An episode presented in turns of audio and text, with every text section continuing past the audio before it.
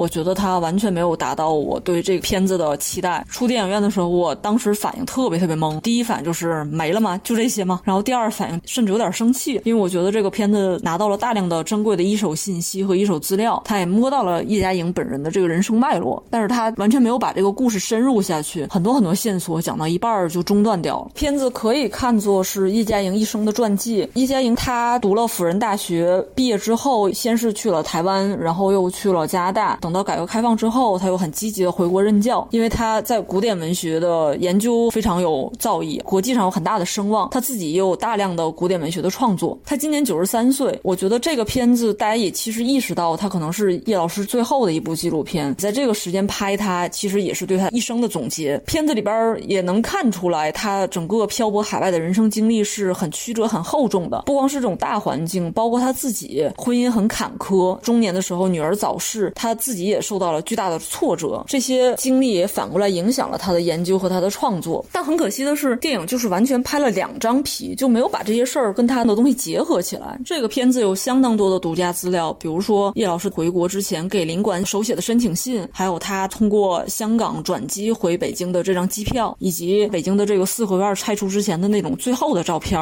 更有意思的是，他当时在南开大学上课，当时的录像，还有学生为了挤进他上课的教室，自己用萝卜刻了一个章，做了一个假的听课证。这些所有非常非常细节、很珍贵的资料，他都有。然后也能看出来，剧组为了拍这个片子，去了北京，去了天津，也去了台湾、加拿大、美国。看起来就所有该找的外围采访对象全找了，而且这里边大量的人都是这个行业内顶尖的研究者，他的资料相当相当奢侈。但是这个片子没有更深的处理这些信息，许多线头牵出来之后就扔在那儿了。比如说里面提到了丈夫对她不好，但是她前面只是说这两个人非常的不门当户对，在台湾生孩子的时候，她丈夫就把她扔到医院自己走了，差一点一尸两命。后边发生了什么就完全没有讲，直到最后的时候，她的好朋友提到说叶嘉莹会抱怨叹息她的丈夫这个人不行，但中间到底发生了什么呢？就是你坐在那儿这个观感非常非常奇怪，你觉得这个故事扔讲到一半扔在那儿，回来再查资料才发现她的丈夫一直在家暴她，并不尊重她，而且叶嘉莹大半生全都是她一个人在承担家庭负担。还有她回到大陆，台湾当局就在报纸上直接封杀她，说我以后不能再讨论这个人。那这个事情的背景是什么？他对叶嘉莹自己的心态有什么样的变化，以及对两岸或者是全球华文世界对古典文学的研究又产生什么样的影响？这个也没有。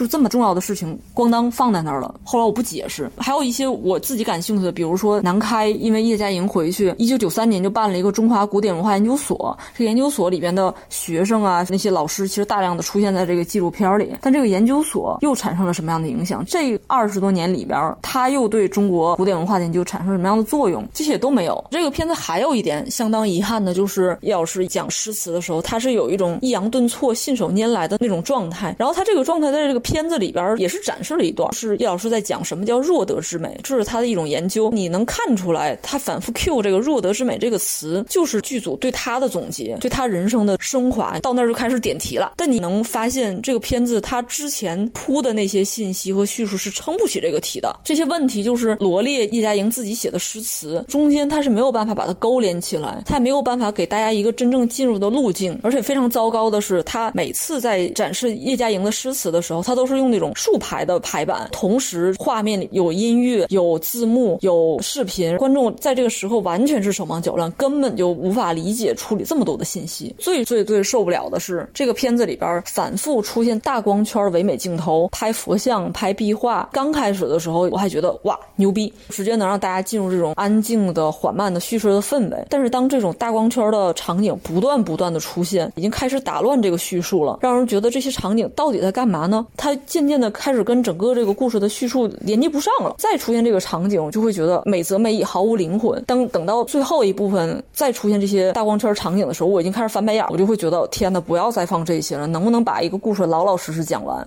而且这种拍摄的方法本身是非常虚空的。比如说，他回去拍叶嘉莹当时在南开上课那种大机器教室，一看就非常古老。他见证了几十年里边南开学生在这上课的经历，但是他也还是用那种大光圈、虚焦的方式，缓缓的从教室的这头拍到那头，你就会觉得完全把它拍得很扁平。你还不如不放这一段。我自己对纪录片实际上是有一种期待的，因为我同时有画面、有声音、有故事性，它其实要比单纯的文字和图片都要丰富。大家在这个时代能做一下。下来，安安静静的看两个小时纪录片，也是很期待能对这个纪录片的主题有一个更加深入的理解。比如说，我看那个女大法官金斯伯格，就是 RBG 的那个纪录片，也看过薇安迈尔保姆摄影师的纪录片。看之后，我作为一个写文字的媒体人，我是对纪录片这个形式非常非常羡慕的。我会觉得它能更全面的让一个完全的陌生的圈外人对这个主题有比文字效率更高的理解。所以我觉得纪录片它也是有时代性，它有珍贵性。那你要好好讲叶嘉莹这么重要的一个人，那你能不能不要遮遮掩掩，不要我留下那么多的潜台词，不要心想的是我只是把大家领到这儿，然后大家自己回去接着看书，接着看采访。那我觉得还是应该珍惜占据观众注意力的机会。如果放弃了把一个故事讲深讲透的这个机会，而只是说我营造一种叙事美学，那实在是太可惜了。